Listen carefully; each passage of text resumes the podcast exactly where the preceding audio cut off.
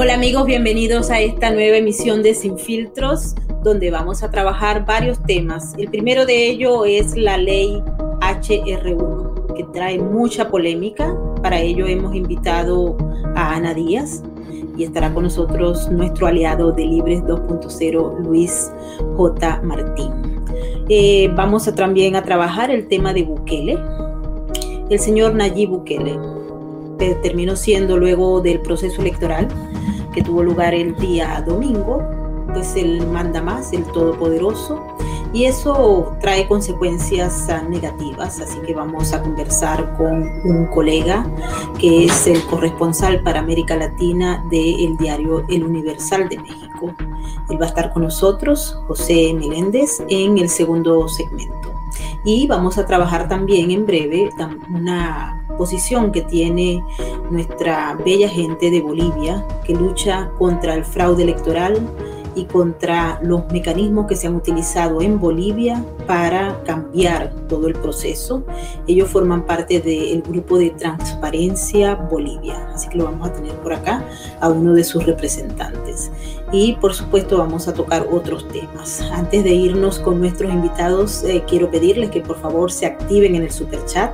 Recuerden que para nosotros es muy importante todos sus comentarios y opiniones y si les gusta nuestro trabajo, regálenos un like.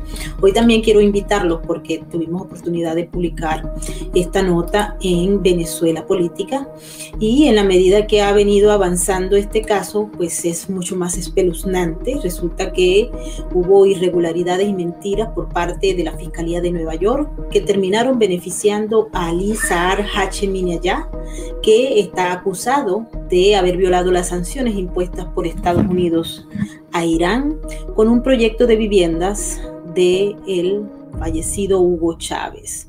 Hemos dado cobertura a este caso desde el inicio en el año 2018 y estamos en el año 2021. Fuimos a su juicio el, año pasado el jurado lo halló culpable de haber violado las sanciones y un extraño caso por un comportamiento que en estos momentos está siendo evaluado por los jueces acá. El señor ahora se, no solamente se le quitaron los cargos, sino que además él se ha atrevido justa y llanamente a contrademandar a pesar de que existían elementos importantes para que este individuo pagara. Hay muchas cosas que están envueltas en este caso. Yo se las estoy presentando. Les, eh, les, pido por favor que vayan a mi blog Venezuela Política y allí con la palabra que es la que les va a llevar la palabra clave en este caso es Ali Saar Hacheminaya. Yo les voy a poner aquí el link de este programa, ya se lo voy a poner aquí, a mis queridos amigos y colaboradores del Super Chat. Mm, Finky, Nesta, también está Migdalia Chirinos y Tamaris López. Muchísimas gracias de verdad por acompañarnos y por su colaboración. Ahora sí, vamos a darle la bienvenida a Luis y a Ana. A ver cómo quedamos. Buenos días, buenas tardes, buenas noches. Bienvenidos. Un gusto. Hola a todos. Bueno, Ana, eh, hay mucha preocupación y vamos a introducir el tema de inmediato y es que la ley H1, HR1, que también es llamada, se parece muchísimo a los términos que se usaban en Venezuela en una época, es la ley de para el pueblo, está causando mucha polémica esta ley porque está, eh, dicen muchos, por eso hemos invitado a Ana Díaz, que es experta en el tema electoral, Dicen muchos que esta ley eh, acaba con todo lo que existe hasta este momento en los Estados Unidos, porque cambia desde las circunscripciones hasta el poder que tienen los estados de los Estados Unidos para hacer prácticamente una elección sin el peso del poder federal. Adelante, Ana. Sí, mira, es muy preocupante lo que está pasando con esta ley HR1, porque hasta han mentido. Quiero ser muy enfática en esto, hasta han mentido en las exposiciones que hacen, una de ellas dice que el único país occidental donde las personas privadas de libertad eh, no pueden votar es Estados Unidos. Y eso es mentira. Canadá, Chile, Argentina son países donde se inhabilita políticamente a aquellas personas que por condena, por delitos graves están presos. Entonces, que el Congreso de Estados Unidos haya colocado eso en unos comentarios como queriendo, mira, como si la gente fuera ignorante, como si la gente no fuese capaz de determinar cuándo se está diciendo mentira y cuándo se está diciendo verdad. Entonces, yo cuando leí esa parte dije, bueno, ¿de qué estamos hablando? De, si, si me están mintiendo, ¿a dónde va? Mira, es muy, muy preocupante porque sí, lo que hemos venido haciéndole seguimiento a lo que fue el proceso electoral del 3 de, de noviembre del año pasado, que, hablamos del voto por correo, que hablamos de la falta de identificación, que cambiamos. Lo que estamos viendo es que esta ley lo que propone, lo que quiere es legalizar todas esas situaciones, pero con un agravante, asumiendo para sí una competencia que no les corresponde. Legalmente en Estados Unidos, esa competencia de las elecciones es propia de cada uno de los estados. Entonces, ahorita a mí me llamó muchísimo la atención y perdón, y permíteme leerte algo, que era como la justificación que ellos decían y decían, el Congreso determina que tiene amplia autoridad para regular el momento, el lugar y la forma de, las elecciones. Al Congreso en, la virtud, en virtud de la cláusula electoral de la Constitución y le da un vuelco y dice una cosa que no es lo que dice la, la Constitución, pero ellos dicen que sí. Después dicen, el Congreso determina que es quien tiene la autoridad para, y poco a poco en la introducción de la ley, le quitan el poder a los estados, a las legislaturas de los estados, y se la subrogan ellos. Cosa que fue lo que pasó en las elecciones del 2020 que las, eh, los órganos administrativos electorales fueron los que modificaron las leyes, fueron los que hicieron todo y le pasaron por encima las legislaturas, que fue el planteamiento que se ha hecho a nivel de, de la Corte Suprema de Justicia. Entonces, ellos a través de esto lo están legalizando están dando por sentado de que no, de que no tiene que ser los estados quienes lo, lo legislen, sino que el Congreso Federal tiene esa potestad. Entonces, ya para empezar, es una situación muy, muy delicada porque atenta contra la autonomía de cada uno de los estados. Y eso es el tema que los estados tendrán que ver. Mira, artículo, por ejemplo, que decía, ningún estado podrá negarse a recibir la inscripción de un menor de 18 años.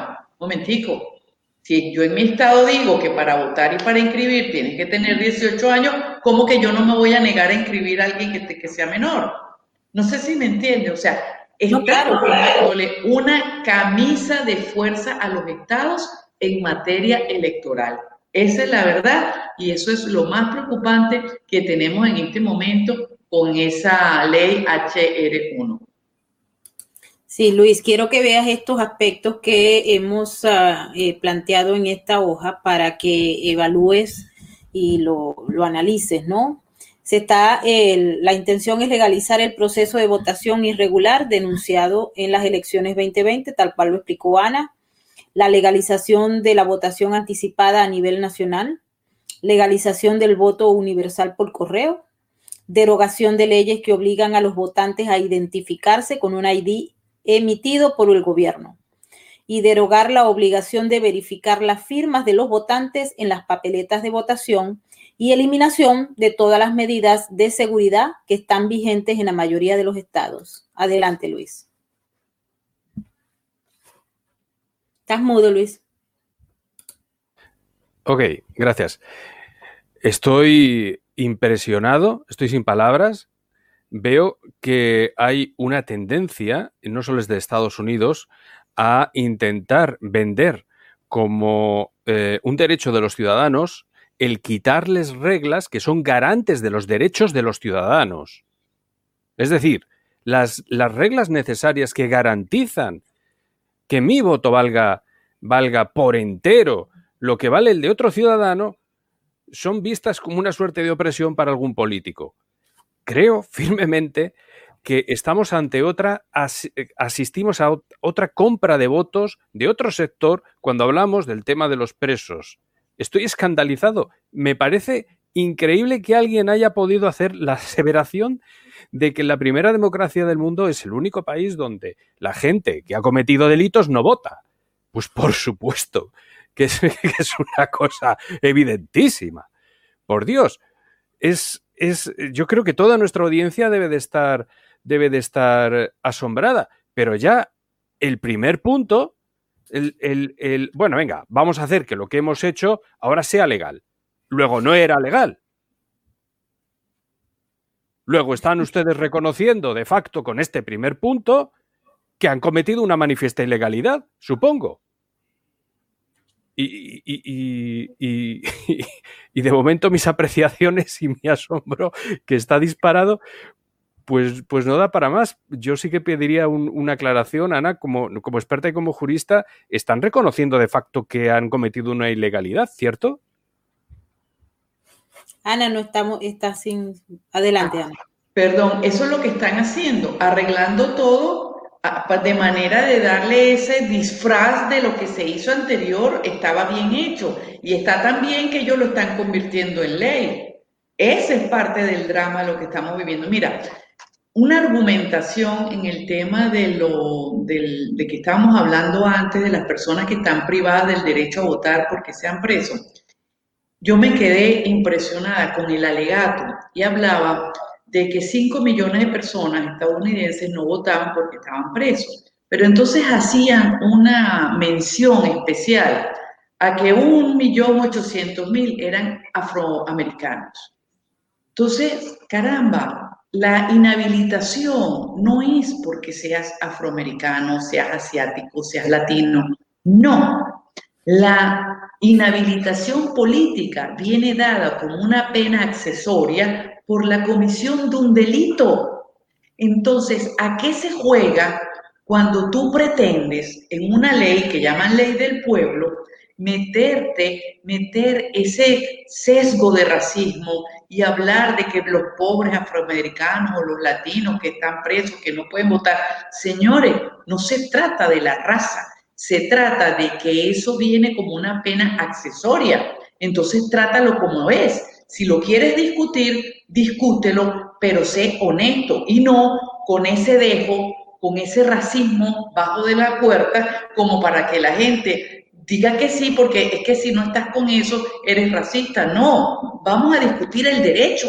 No me le pongas el apellido de, de si es afroamericano, es latino. Entonces, lo que te quiero decir es eso, disfrazar la ilegalidad, pero al mismo tiempo, pero al mismo tiempo, manipulando conceptos, porque entonces, fíjate, ya van con las minorías con el tema de la, de la inhabilitación electoral. Después vienen las minorías o los menores de 18 años que quieren inscribirse. Y entonces es los jóvenes, ¿cómo toman los jóvenes el Estado, la gente que diga, no, mira, en mi estado yo no estoy de acuerdo con eso, hay que estar en contra de la juventud.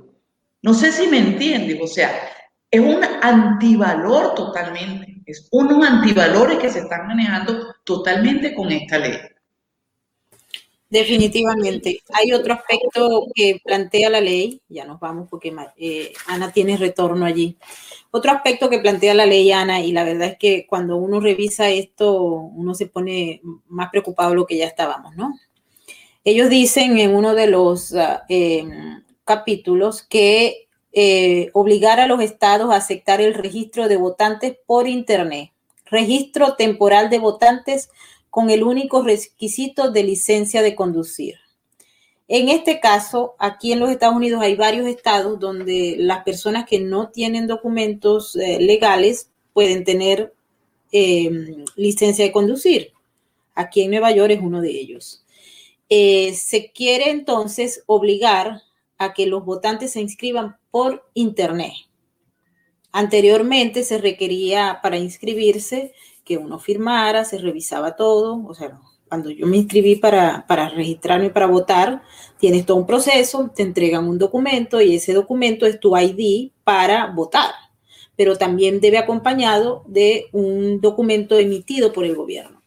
Pero si la gente se empieza a inscribir por Internet y solamente tiene que mostrar un ID por Internet, no se puede refutar, es decir, los estados están obligados a recibir eso y a darlo por Internet. Ya te hablo, Ana, ya te voy a abrir el micrófono adelante. Es que ese, ese era uno de los puntos del decálogo, la identificación del elector. O sea, cualquier persona, yo agarro por línea, pongo, mira, falsifica, eso que tú dices, las, licencias que te las dan en algunos estados con unas facilidades. Hay estados fronteras donde te dan la identificación, hay estados donde te lo dan de una manera muy fácil y entonces con ese documento lo hace. Pero la gravedad está en que me estás obligando a todos los estados a hacerlo. Por eso te digo yo que un atentado contra los estados lo que está haciendo esta ley, porque está generalizando, vamos a decir, abriendo las puertas, volviendo vulnerable a todos los estados a razón de que yo soy el Congreso de Estados Unidos, yo soy la institución federal y yo decido que de ahora en adelante todos se van a inscribir de esta manera. Entonces, eso es parte de lo que, de lo que los estados. Yo pienso que ahorita, este, Maybury, y gracias que estás dando este, esta oportunidad, este programa, este es una alerta y un llamado a los estados.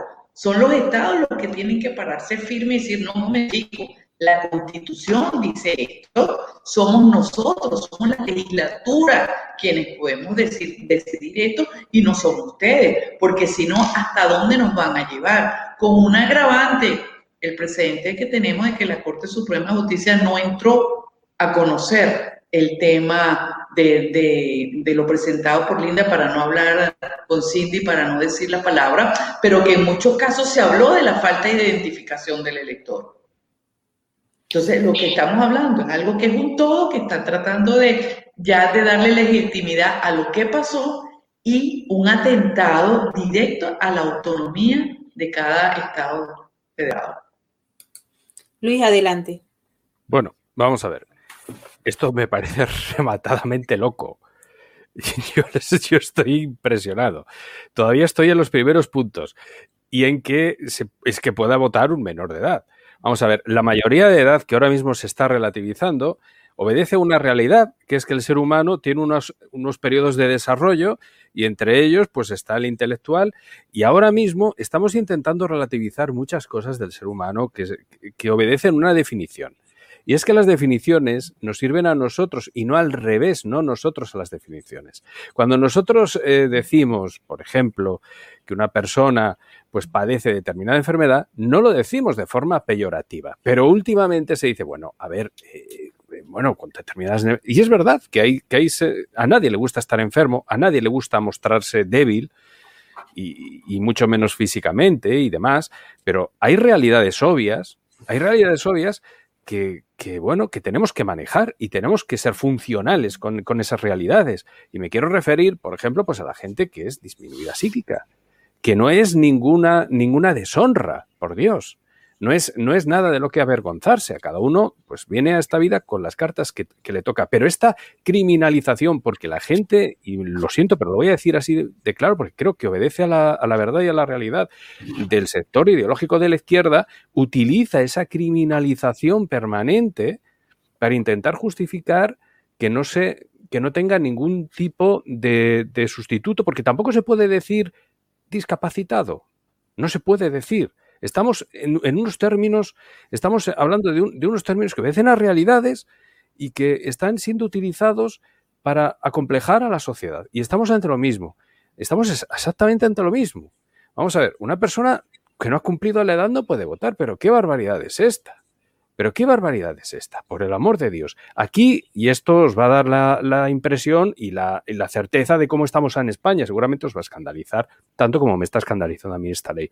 El actual presidente del gobierno, Pedro Sánchez, orquestó una campaña eh, antes de antes de las creo que se te fue la...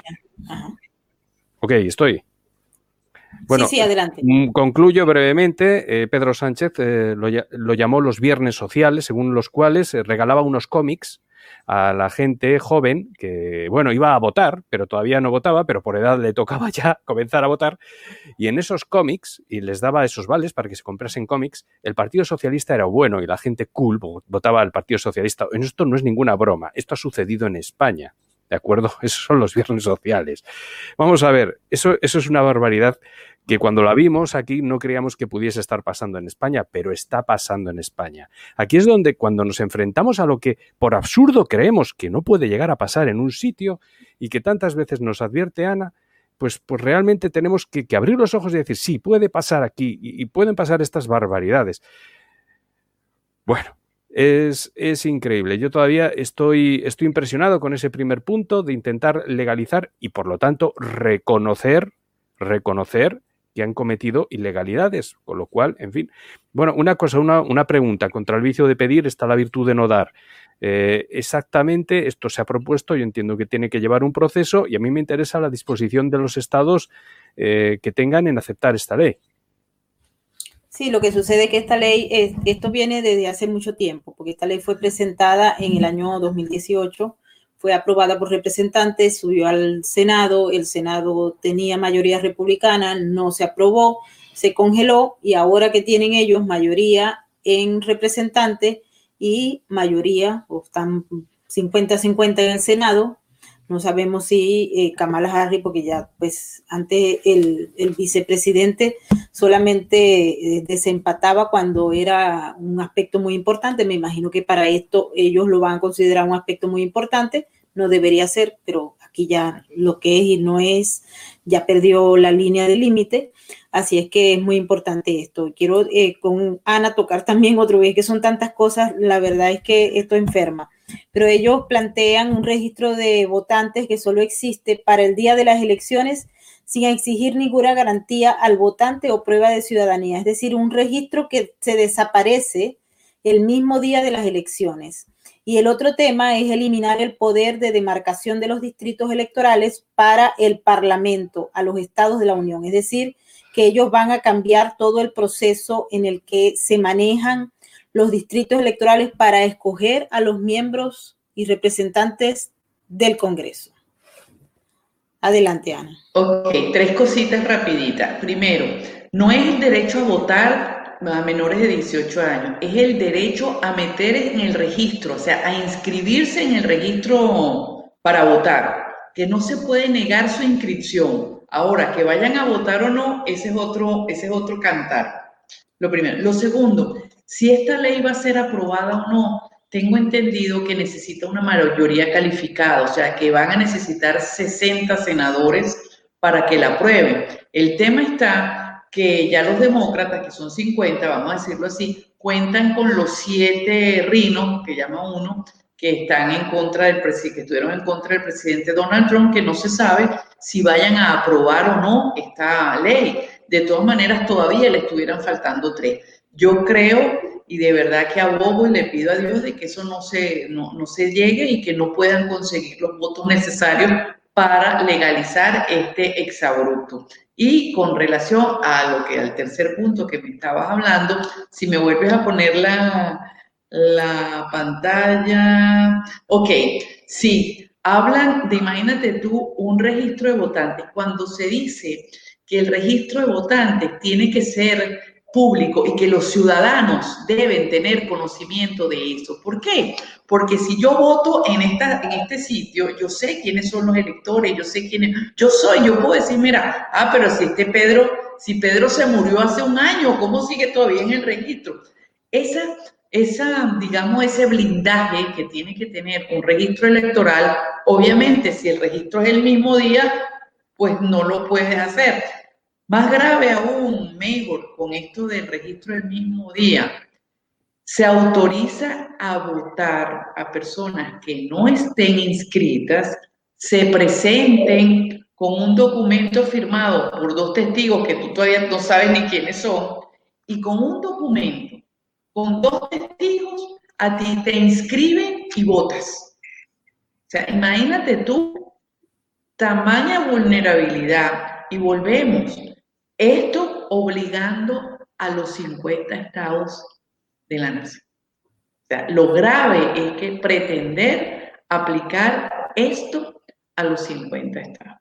Y por último, la cuestión de la modificación de los um, circuitos, como diríamos nosotros, porque uno habla de los circuitos electorales, de este, bueno, imagínate tú, ya está ahí, este, ya entonces sí que no hay certeza de, de, qué es lo que estás, a quién estás votando.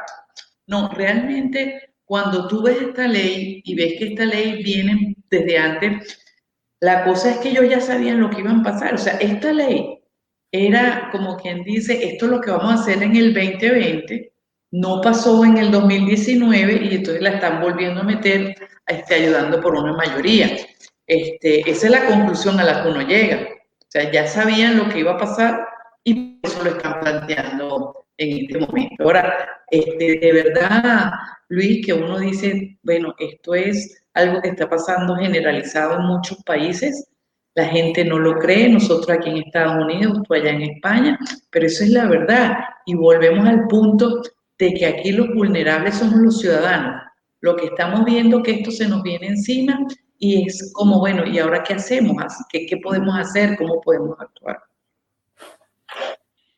Adelante, Luis. Bueno, vamos a ver. Lo primero, yo estoy seguro de que esto espero no equivocarme, pero esto eh, es, eh, a ver, es, un evidente punto de no retorno, es una barbaridad, es, y es algo que, que no se puede implantar sin que la, o sea, esto, la sociedad tiene que reaccionar a esto, me parece una obviedad. Yo creo que, que esto, de hecho, se estudiará en, eh, de aquí a 20, 30 años, fijaros lo que se llegó a proponer, las barbaridades que llegaron a hacer. Vamos a ver, resumiendo muy mucho los puntos que acabamos de, de tratar. Vamos a ver, se puede inscribir uno sin ser... Inscribirse, otra cosa está que vote, aunque no tenga la edad. Bueno, entonces, ¿por qué se hace? Aquí hay una serie de motivos. Este, es el, este es el tema. ¿Por qué se pide el, el, voto y por qué se lucha el voto de los presos y se hace esta alusión al racismo, criminalizando al que discrepe, etcétera? Pues evidentemente, pues para lograr un, caladero de votos. ¿Por qué dicen, eh, oiga, usted se va a poder inscribir en el momento con dos testigos, que ya veremos a ver cómo se comprueba eso, y, mientras eh, va a poder pasarse porque no hay una delimitación exacta y todo este registro va a ser voluble, va a ser inconsultable. Usted no va a poder verificar absolutamente nada. ¿Qué motivos hay detrás de todo esto? Pues eh, obviamente hacerse con un sistema que pueda llamarse democrático, porque sea, pues esto, una palabra que ellos lo coloquen y directamente modificar, pues quieran o no quieran. El último punto me sonaba me sonaba a Maduro, me sonaba a Venezuela, esto de crear las comisiones que verifiquen el resultado que el Estado dice que ha sido dado para, para determinar una realidad oficial, ¿no? Eh, a mí me hace mucha gracia cuando, bueno, gracia entre comillas, es, es, tragicómico, ¿no? Cuando Maduro pierde una asamblea, oye, y hace otra, no hay ningún problema, si será por hacer asambleas. Hacemos otra asamblea, que es la asamblea que obedece a lo que yo digo. Ya está, fuera. Para que, en fin.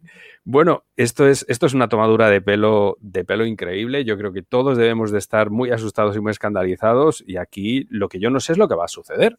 Pero evidentemente, evidentemente, vamos a ver, hay estados que evidentemente no se van a dejar. Y aquí esto supone, supone una batalla burocrática en toda regla. ¿Quién nos va a decir ahora en su sano juicio uy, sois unos golpistas, sois unos tal, sois unos cual, porque...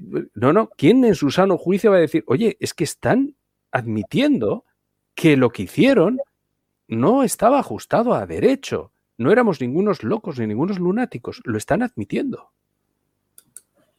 Sí, fíjate, eh, Luis, que a mí de tanta cosa que leí en esa ley, que lo pusimos en estos puntos, hay una que, este, la creación de esa Comisión Nacional Independiente con poder para redefinir los mapas electorales en los estados a nivel nacional, esa a mí me parece bastante preocupante, porque es una comisión independiente con el poder de cambiar los mapas electorales.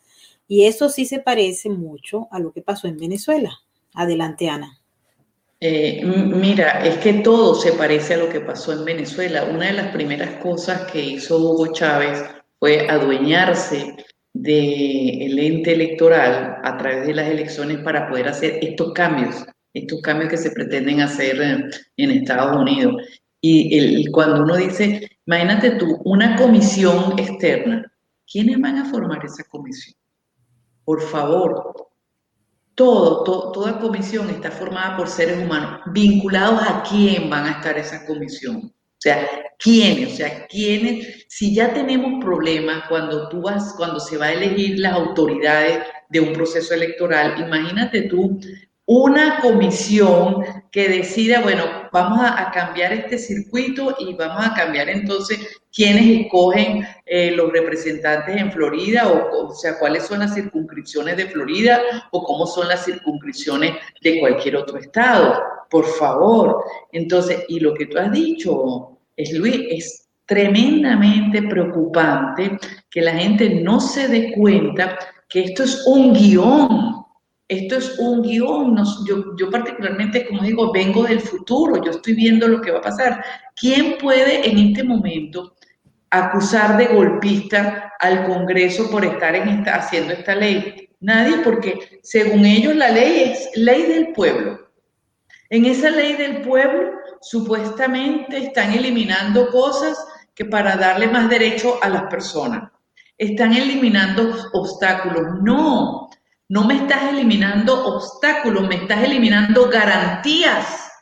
Por Dios, no son obstáculos. Cuando tú me quitas los requisitos, me eliminas garantías, por favor. Entonces, ese, ese vocabulario hay que aprender que esta gente ah, tiene muy buen manejo del vocabulario y te va cambiando la semántica de las cosas. Entonces, uno tiene que estar muy pendiente para decir, mira, no, un momentico esto no es un obstáculo, esto es una garantía. Entonces no me quites la garantía. Mira, el derecho de la seguridad de que la persona que esté votando que se esté inscribiendo. Entonces no me digas que es un obstáculo que la gente lo este, tenga que apersonarse en el sitio.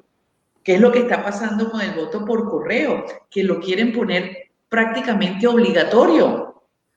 O sea, esa anormalidad de la que hemos hablado, que es el voto por correo, que es la excepción, entonces quiere que todo el mundo la haga. Y volvemos al caso. Yo quiero que a mí me digan esos congresantes cómo me garantizan a mí que la persona que está votando ausente está libre de ejercer su voto. Es libre en el momento que vota. O sea, no lo pueden garantizar. No me pueden garantizar que ese voto es secreto, porque no lo tienes presente. O sea, la diferencia, la garantía que da que una persona se vaya a un sitio, se identifique y ejerce el derecho al voto, es precisamente garantizar la libertad y el secreto al voto. Eso me lo estás eliminando, me estás quitando esa garantía del proceso electoral. Entonces, ese es el vocabulario que hay que utilizar y yo creo que el problema que tenemos a veces algunas personas, que no, no le argumentamos a esta gente y hay que argumentarle porque no, no, no podemos seguir dejando que sigan cometiendo las atrocidades que cometen, haciéndole creer a la gente que están quitando obstáculos cuando realmente lo que me estás quitando es garantías. Así es, adelante Luis. Nada que, objetar, nada que objetar. Vamos a ver, es cierto que manejan muy bien el, lenguaje. Hemos eh, asistido a estos antifas, ¿no? que eran los antifascistas, que eran los que estaban quemando las calles, eh, saqueando tiendas, etcétera, etcétera.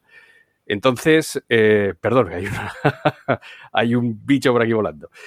sí, se ve que encendí la luz y bueno, las mariposillas estas. bueno, total, que, que, bueno, que manejan muy bien el, el, lenguaje y es, una evidencia. Y, bueno, yo creo que esto, que esto, claro, es una ofensa a la inteligencia increíble. Esto creo, creo fehacientemente que sin el control férreo de los medios de comunicación no lo pueden hacer. Yo estoy viendo aquí los agradecimientos dentro del chat, ¿no? Que, que, tenemos, que realmente gracias, gracias, esto es un programa tal, nunca me lo pierdo, porque claro, aquí dice la verdad. Claro, yo percibo esto también muchas veces, ¿no? Cuando encuentras un foco de, libertad o de, periodismo, de reducto de verdad, pues la gente dice, anda, fíjate, esto existe, ¿no? Estos son realidades que me imagino, no me ha llegado esta noticia, estoy teniendo noticia ahora, ahora con, con vosotras y el hecho es que me estoy quedando, me estoy quedando, es una mezcla, no de sensaciones, pero el hecho es que el hecho es que yo me imagino que cualquiera que perciba esto, pues va a tener las mismas, las mismas percepciones que lo que estamos teniendo aquí. Y, bueno, pues es un, es un asalto al poder en toda regla. Es un asalto al poder en toda regla. No sé, verdaderamente a mí lo que me preocupa es el alcance y la reacción y, realmente que la gente entienda todo lo que está sucediendo. Pero bueno. Yo les digo que la evaluación que se ha hecho al menos ah, por varios, incluyendo, por cierto, a McConnell, el senador McConnell ha hablado sobre esto y de hecho publicó un artículo en el que refleja no solamente comentarios críticos sobre la ley, sino también que advierte, entre otras cosas, que esto sería, por ejemplo, un mecanismo a través del cual eh, se iría o se encaminaría hacia un solo partido. Y cuando uno revisa eh, todos los pormenores de la ley, inmediatamente empieza a vislumbrar que todo está hecho definitivamente como para que el otro partido prácticamente desaparezca, porque tiene una serie de mecanismos que permiten, si se quiere, lograr una ventaja en los, en los términos en que ellos lo están planteando. Ahora no sabemos si esto lo van a aprobar o no. Se sabe que en la Cámara de Representantes lo van a aprobar. El asunto está en, en la Cámara del Senado. Se dice que se requieren 10 votos, hay 7 rinos entonces no sabemos si van a brincar tres rinos más o se darán cuenta los siete rinos que esa ley los va a perjudicar y los va a mandar a empantuflarse en sus casas porque no va a poder ganar otra elección. No sé qué piensan ustedes al respecto, pero creo que eh, la línea y cuando el senador, eh, leí el documento que publicó el senador McConnell, me di cuenta que al menos él entendió la línea de acción de la ley y hay unas críticas muy eh, severas al texto como tal y eh, no solamente al texto, sino también a la interpretación de la ley y a la intención de la ley, porque las leyes tienen intenciones y las leyes tienen unas interpretaciones. Esto rompe todo lo que es la estructura jurídica que existe hasta el momento, porque obviamente es novísima, pero pareciera que ellos consiguieron un mecanismo de jurisprudencia en las elecciones del 2020, motivado no a que se ordenó, se revisó, se decidió las acciones que estaban interpuestas en la Corte Suprema de Justicia, sino que al dimitirlas, al decir no estamos, o sea, totalmente eh, desconectados, no las leemos, no nos interesa, eso se convierte y termina siendo una jurisprudencia y por tanto van a hacer referencia a ella. Adelante, Ana. Mira, yo estoy totalmente de acuerdo con todo lo que tú estás diciendo, porque es así, o sea, este en este país se utiliza la jurisprudencia para las decisiones y lamentablemente esta jurisprudencia lo que da es la sensación de que avala esta situación, ¿me entiendes? ¿Por qué? Porque esta misma ley, para empezar, la forma de la ley que sobrepasa la autonomía de los estados. Fíjate, hay una cosa curiosa. Esta ley dice que si tú quieres ir en contra de algún artículo o quieres pelear algo de este artículo, tienes que ir al Tribunal de Distrito de Estados Unidos para el Estado de Colombia. O sea, tienes que estar ahí, ir al, a la Corte de Distrito de Colombia, que de ahí puedes apelar a la Corte de Distrito y dice que, este, un que los representantes en general del Congreso pueden actuar, pueden defender la ley. O sea, es, es como, es que, óyeme una cosa, pareciera, y mira lo que te voy a decir, que ese blindaje que hicieron eh, para, para después del 6 de encerrar el Capitolio con esas vallas y esos militares se está llevando a otro nivel al encerrar la libertad o sea, quieren encerrar la libertad, quieren, de ese, vamos a decir lo que uno dice en, venezolano, el cogollito, que sea ese pequeñito eh, sitio del Capitolio donde puedan abarcar, pasarle por encima a todos los estados y poder hacer las felonías, porque llega un momento en que uno no tiene otra palabra con qué decirla, porque si tú quieres acabar con la competitividad de los partidos políticos para acceder al poder. Si, les, si ya ahorita, bueno, si estamos con, si ellos con esto se están garantizando eh, el ganar las próximas elecciones, mira, ¿En dónde estamos parados? O sea, ¿qué estamos haciendo? Así es. Uno de los aspectos que, eh, para que lo tomes en consideración, Luis, el hecho que ella acaba de señalar, la encerrona del Congreso, la imposibilidad que existía hasta el año pasado de asistir tanto a la Casa Blanca como al Congreso, a las afueras, para manifestar, para protestar por parte de la ciudadanía organizada y decir no estamos de acuerdo con esto o queremos pedir esto, etcétera. Se iba a la Corte Suprema de Justicia. Yo he dado cobertura a muchísimas eh, protestas frente a la Corte Suprema de Justicia, frente al Congreso, frente a la Casa Blanca.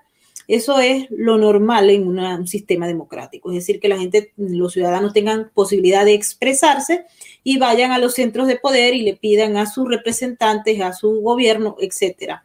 Pero en este momento ese derecho está confiscado, porque ahí no se puede ir a protestar por nada. Y si yo quisiera, que no soy ni demócrata ni republicana, no estoy inscrita en ningún partido, y yo como ciudadana norteamericana puedo ir y digo, bueno, vamos a reunirnos 20 y nos vamos para allá a protestar esta ley, no vamos a poder, porque está prohibido, está confiscado el mecanismo de expresar nuestro derecho de que estamos en contra de la ley ahí frente al Congreso porque ahora ya no se pueden hacer manifestaciones de ninguna naturaleza.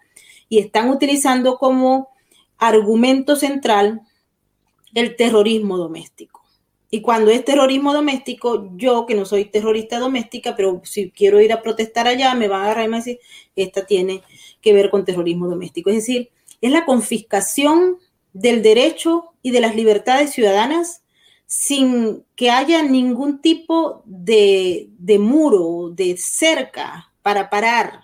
Es decir, no hay, porque o los republicanos se quedaron dormidos y no pueden hacerlo, o no quieren, o no tienen la intención de hacerlo, o simple y llanamente, pues te lo acabaron y no hay forma ni manera de, expresarse los que no estamos metidos en el lío, pero sí queremos vivir en democracia, en libertad y queremos pelear por lo que nosotros consideramos que es lo legítimo.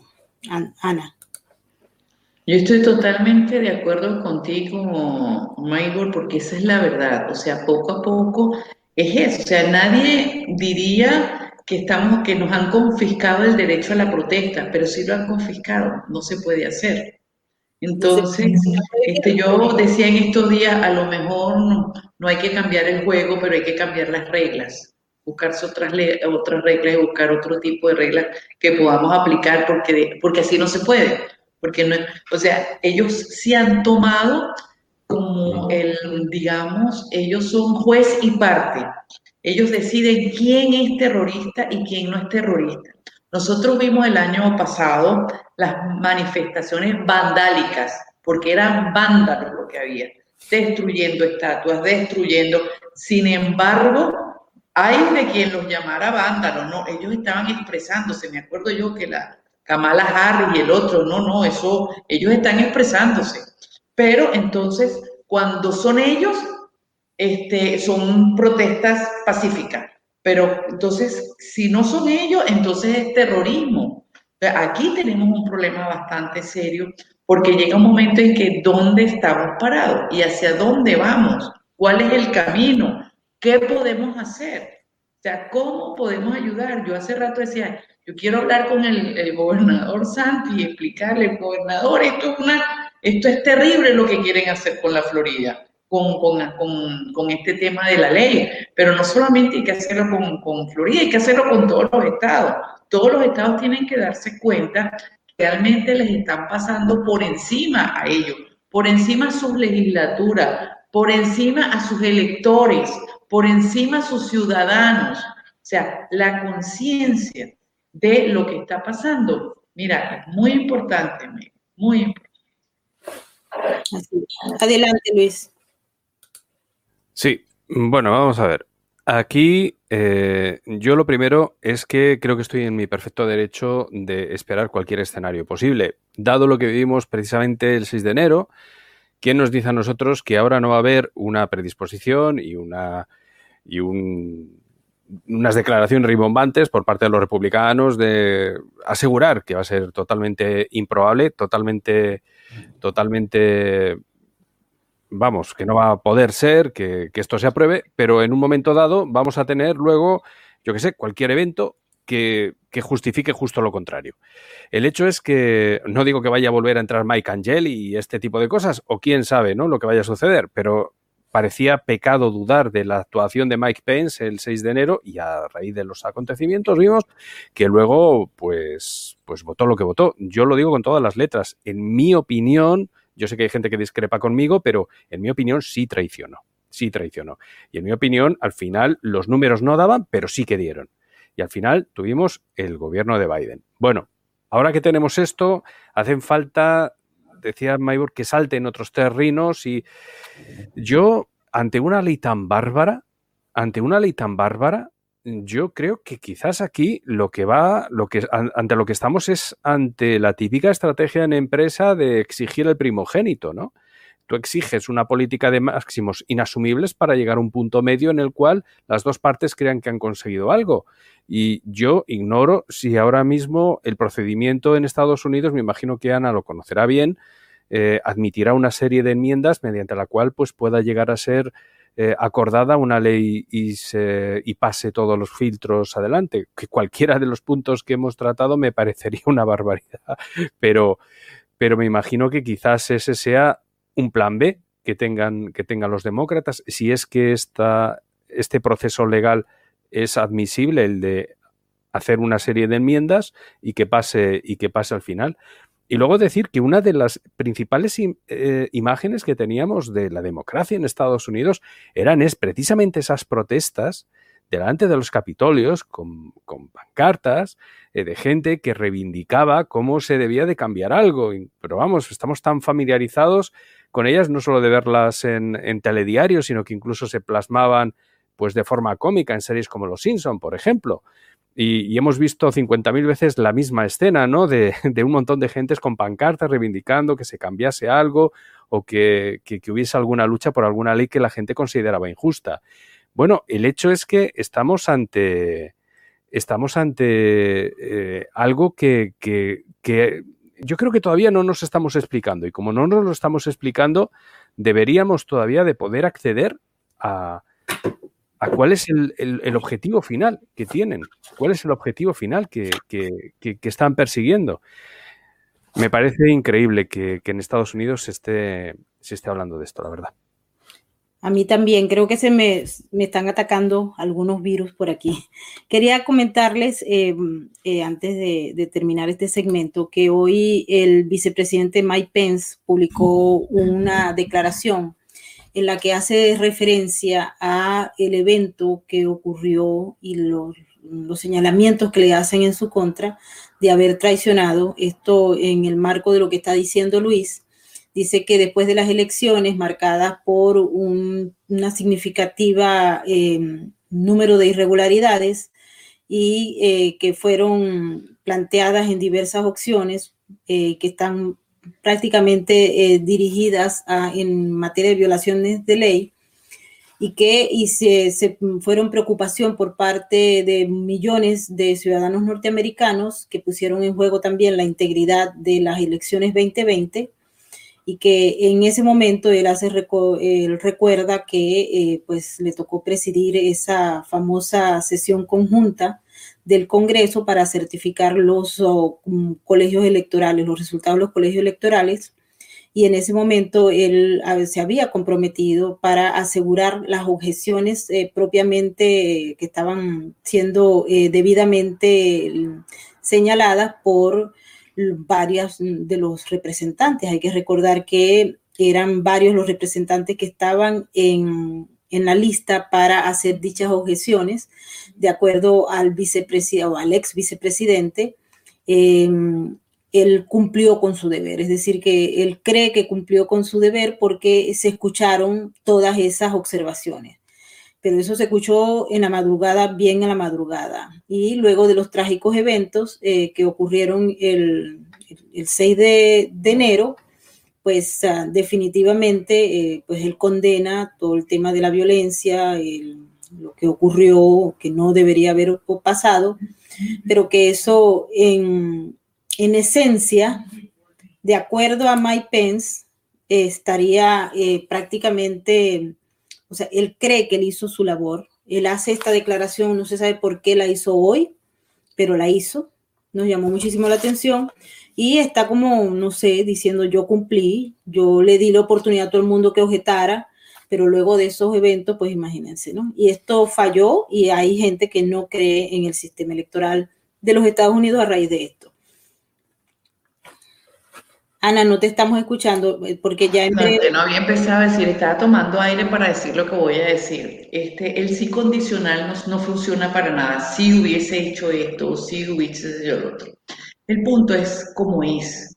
El presidente Donald Trump pidió y le, solicitó mandar refuerzos para ese día y eso quedó ya evidenciado. Se ha quedado determinado que hubo una planeación para ese 6 de enero, eso fue planificado. Y los resultados eran obvios. O sea, cuando tú tienes un evento de esa naturaleza, que hay muertos y todo, regresas al escenario, ¿quién iba a objetar qué? No sé si me entienden, o sea, por favor, o sea, en ese momento pasaron muy rápido, entonces e, el tema era a ver, por eso yo hablo del ciclo. Mire, un momentico, vamos a suspender hasta nuevo aviso. ¿Por qué? Porque no sabían lo que había pasado. Porque después se supo que eso fue planificado, que la gente que estaba dentro era la gente eh, de, antifa, que gente del otro lado. Y eso, ese continuar como si no hubiera pasado nada, porque ese es el pecado de, de Mike Pence. Porque, óyeme, es verdad, él estaba eh, presidiendo y él tenía la obligación de que el evento se hiciera. El pecado de Mike Pence es continuar con el evento, ¿verdad? Como si nada hubiese pasado. Ese es el problema, porque si, un momentico, en esta circunstancia no podemos seguir con esta, con esta situación. ¿Por qué? Porque pasó lo que tenía que pasar. Mira, yo me acuerdo que en el caso de Pensilvania, las mismas legislaturas, todos estaban de acuerdo en echar para atrás los votos de Pensilvania. Y estaban las pruebas. Y estoy casi segura que Pensilvania era un punto donde iba a quedar establecido el, que el presidente Donald Trump había ganado. Pero si tú me sigues el acto, el evento, con cuatro o cinco muertos y con una, este, unos medios de comunicación diciendo y haciendo, los resultados iban a ser de, esto. O sea, óyeme una cosa, Biden gana las elecciones el 6 de enero, después de los acontecimientos del Capitolio. Es ahí, porque ahí, después de ahí, nada, nadie se atrevió a hacer más nada. Me acuerdo yo un documento que firmaron nueve militares de lo más alto, del alto mando militar, donde estaban, este, se sentían abochornados por el evento del Capitolio, pero es que ese evento culparon al presidente Donald Trump y resulta que él no tenía nada que ver. El pecado de Donald Trump fue no haber visualizado que eso iba a pasar, no haber advertido y haber dicho, mire, él pidió los refuerzos, pidió los militares, no se lo dieron, se quedó tranquilo. Hubiese sido mejor que hubiese denunciado que hay un plan de desestabilizar, hay este problema y advertirlo desde ya. Como esas cosas no pasaron, ya eso uno mira hacia atrás, eso, eso, esa es la verdad. Y lo repito, desafortunadamente Biden gana las elecciones el, en el Capitolio el 6 de enero. Y todos, todos los que tienen que ver con eso son corresponsables de la situación, empezando por el, vicepresidente Mike Pence, que continuó el evento como si nada hubiese pasado en esas condiciones. En esas condiciones era imposible que se tomara una decisión en el Congreso con esos acontecimientos. Otro culpable, la, social media, que inmediatamente le echaron la culpa al presidente Donald Trump y todo el mundo se lo creyó y todo el mundo culpó al presidente. Y de ahí para abajo, perdóname, eh, tengo que decirlo, uno que le hizo seguimiento como funcionarios de la Casa Blanca, todo el mundo estaba aterrado, avergonzado por el hecho, pero le estaban la culpa al presidente Trump, que no era él el que la tenía. Sí, eh, eh, por eso a mí, yo, yo lo siento porque me hasta simpático, me cae Mike Pence. En serio, yo creo que es un hombre, o sea, no, me da pena, realmente me da pena el que haya caído en eso. Realmente siento pena por él. Creo que eso le va a pesar en su historia. Así es. Bueno, eh, a esta hora vamos a darle el espacio a uno de los, las personas que está trabajando en Bolivia, en una plataforma que se llama Transparencia Bolivia. Estoy realmente muy orgullosa del trabajo que están haciendo.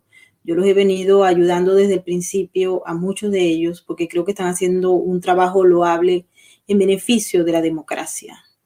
Cuando se realizaron las elecciones en Bolivia, donde se determinó que Luis Arce era el ganador, hubo un grupo de ciudadanos ah, bolivianos que levantaron su voz y que salieron a pelear, que estuvieron buscando algún mecanismo para que los escucharan. Pero las instituciones no funcionaron, nadie los escuchó. Y así que vamos a darle la bienvenida a Fernando Hadam. Él está trabajando justamente en el tema. Eh, Fernando, tienes el, micrófono cerrado. Ahora sí. Bienvenido, Fernando. Muchas gracias, Maydi. Ana, Luis, agradecido por el espacio y sobre todo por poder llevar la verdad boliviana que está silenciada hoy en día en mi país. Eh, cuéntanos cuáles son las acciones que tienen ustedes previstas para este fin de semana. ¿Hay elecciones? ¿Qué fue lo que hicieron? Me acoplo un poco a la, a la charla previa está, está este movimiento de la internacional socialista eh, copando todos los sistemas electorales. Lo hemos visto en Ucrania, en Bielorrusia, lo hemos visto en el continente repetidas veces en Venezuela. Eh, yo, a diferencia de colegas que estuvieran antes, y te agradezco por eso, los mismos investigadores que trabajaron conmigo, Juan Pueblo, Freddy Pimentel, que han sido grandes estandartes de esta lucha, eh, hay que hacer algunas comparaciones. Yo tengo otra, otro enfoque para llevar el mensaje a la sociedad. Yo me dediqué desde el 2007 a estudiar eh, la situación venezolana por un, documental y prefiero empezar por esto que no es directamente el tema, pero voy a tratar de ser lo más breve posible. Eh, del círculo de periodistas de Venezuela, cuando todavía les quedaba algo de voz, y el documental se llamó eh, Radiografía de una mentira. Y si lo pueden recordar, eh, yo me ahogo un poco al, hablar de esto, porque eh, es el desenmascaramiento de ese documental nefasto que hizo una agencia española sobre el supuesto golpe de Estado del 2002 hacia Hugo Chávez.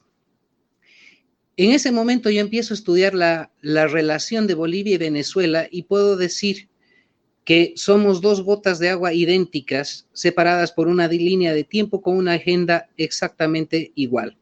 Si retrotraemos a las elecciones, si no me equivoco, 2014, donde se conforma la Mesa de Unidad Democrática con la participación de Enrique Capriles como candidato de unidad, y vemos el estallido después, ¿no? Fenómenos iguales al de Bolivia del 2019, donde existe un corte del sistema, un cambio de tendencia en la votación y de repente una sorpresa ganando el chavismo 52 a 48 y tristemente de manera inmediata el reconocimiento de Enrique Capriles de esa situación, de esa derrota.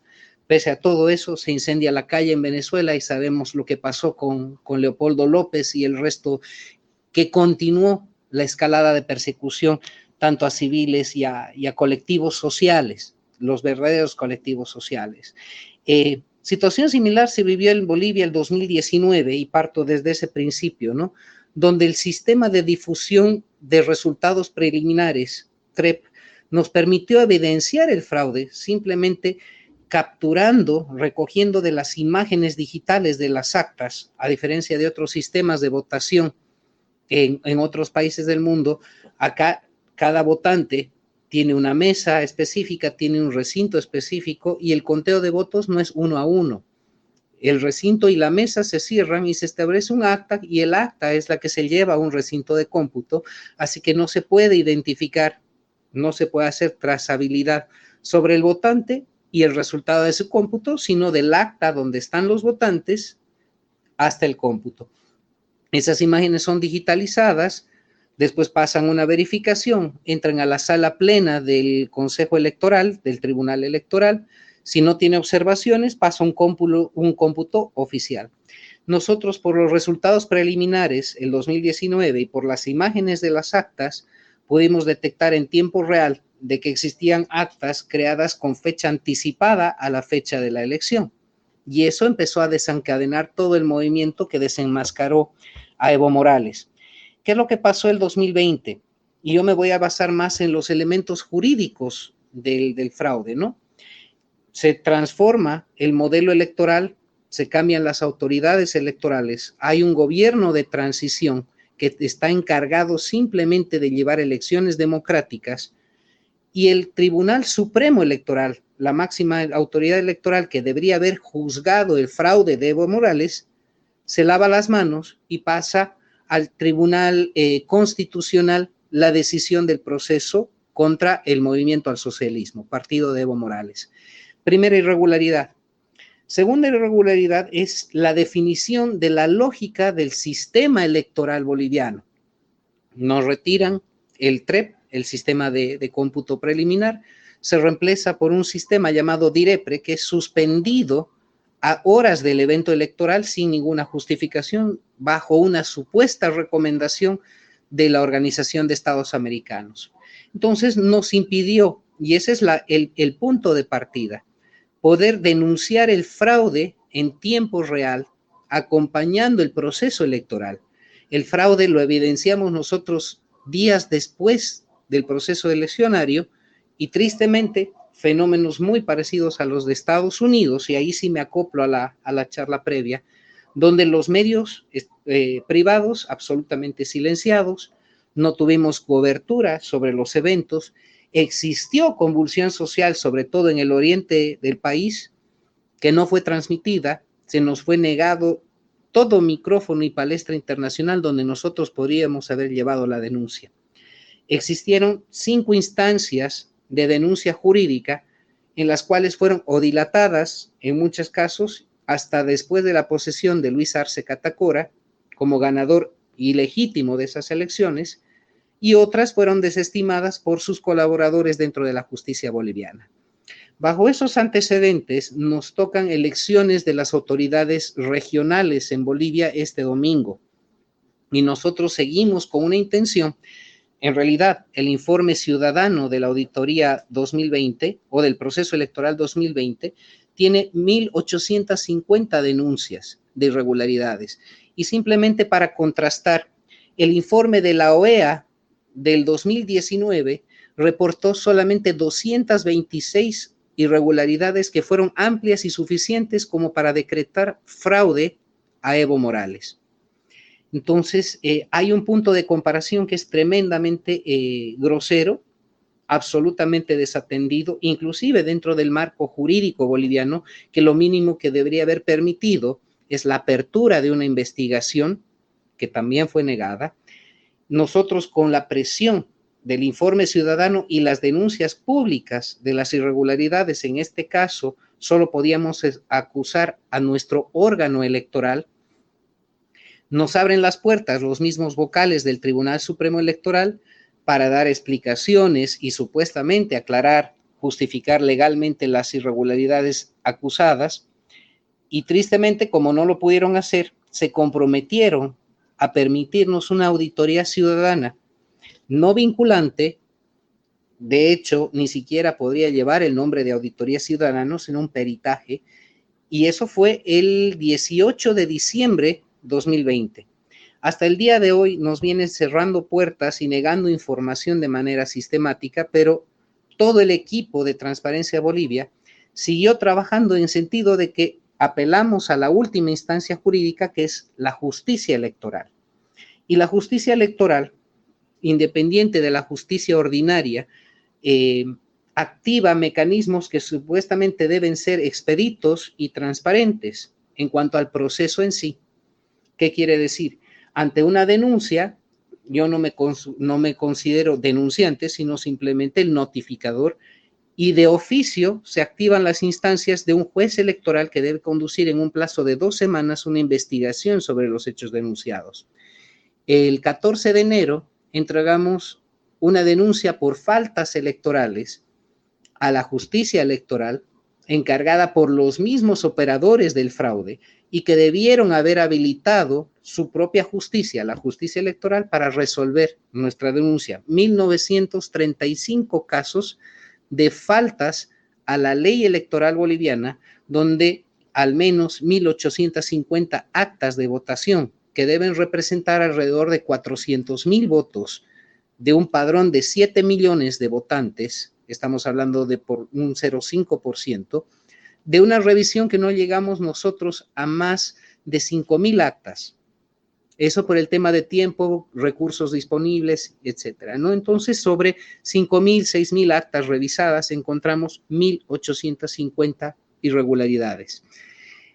No atendieron dentro de los plazos que la justicia exige esta resolución y lo más grave del caso es que tampoco se dieron respuesta a dos notas solicitando comprometerse a informar sobre los procesos que deberían haber funcionado de oficio. Entonces, el día de ayer ya presentamos una un pedido de destitución de los vocales del órgano electoral en su conjunto, que es el último elemento que tenemos nosotros para frenar el proceso electoral que quieren llevar el día domingo. Esto debería ser de que los vocales titulares sean destituidos, los suplentes asuman la cartera, pero por todos los antecedentes no es lógico y no es correcto ir a un proceso electoral con un sistema viciado, con un padrón viciado, con autoridades que incumplieron la ley en flagrancia, porque no hay manera que puedan presentar un descargo válido, y estamos en, esa situación al día de hoy. el oscurantismo, y ese es el otro elemento con el que se van a ir a las elecciones departamentales el día domingo, sin un sistema de cómputo rápido donde los candidatos, los interesados políticos puedan ver paso a paso cómo evoluciona su comportamiento electoral. Segundo elemento, los resultados que se van a tener el mismo día de las elecciones van a ser por parte de encuestadoras privadas, mismo fenómeno del año pasado, donde el órgano electoral no se manifestó, sino fue un privado contratado por el órgano electoral. Entonces, ¿quién da fe de Estado en este caso? Estamos hablando de un sistema que se ha definido bajo premisas que se repiten, se repitieron en Venezuela en ciertos componentes y por lo que vimos en Estados Unidos con otros componentes y parte de ese silencio mediático y después sabotaje mediático a todo lo que se realiza. Yo puedo decirles con toda seguridad que la denuncia que nosotros presentamos, pese a haber tenido conferencias de medios convencionales de prensa, no existió a este momento una sola nota que haya salido al aire. Suele, ocurrir, Bueno, eh, creo que esto, este tema, y de verdad que agradecemos a Fernando por haberlo traído y resumido en los términos que lo hizo, porque además de claro y eh, muy bien hilado, pues deja eh, definitivamente desnudo al sistema. Fueron, tocaron las puertas, revisaron los órganos que tenían que revisar, no revisaron, se negaron, y hay una constante, nos recuerda también a Venezuela. Así que, eh, Fernando, muchas gracias. Vamos a estar pendiente el día domingo para esas elecciones. Te vamos a traer nuevamente a ti y al grupo de Transparencia Bolivia, que son ciudadanos guerreros eh, bolivianos que están luchando con las uñas y desde las sombras, porque, como él dice, los medios de comunicación no le dan espacio. Los medios de comunicación en Bolivia responden a otra agenda y no les dan espacio. Así es que de verdad, Fernando, agradecida y ya sabes que cuentas con este medio y con los otros que podamos eh, conectarte. Eh, aquí está Luis Martín desde España, donde seguramente te va a brindar un espacio para que puedas ah, llevar a muchas más voces la información que estás trayendo porque es importante conocerla. Y particularmente ellos han hecho un trabajo de verdad que yo me siento eh, feliz de conocerlos y muy admirada de saber que existen ciudadanos ah, patriotas que trabajan por lograr que se conozca la verdad. No sabemos si se va a lograr el objetivo, pero el trabajo se está haciendo y se está haciendo de una manera muy valiente. Así es que mil gracias, Fernando.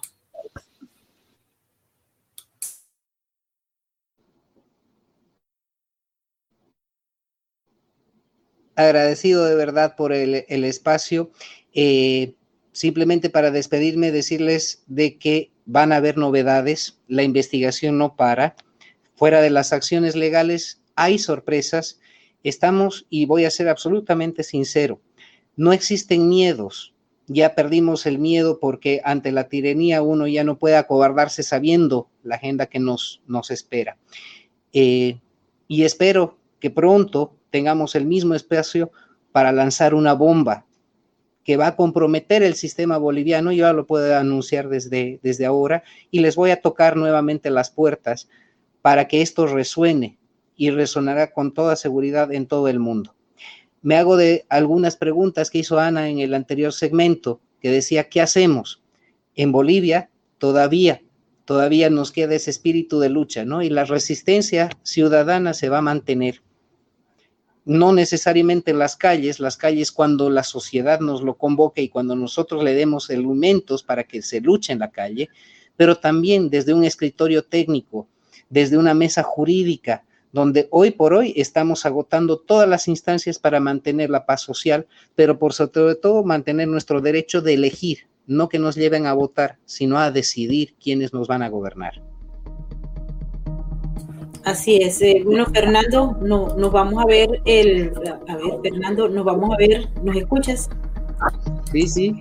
Ok, el día domingo nos hablamos y nos vas a contar todo lo que ocurrió, ¿ok?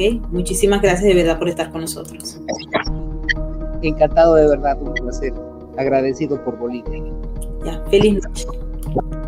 Bueno, ya ustedes escucharon ese planteamiento de Fernando eh, que para los pelos, porque es cuando uno lo escucha, uno hace inmediatamente y lo, lo más importante que él estudió y evaluó el caso Venezuela, que parece que es el emblemático para todo lo que está corriendo por el continente.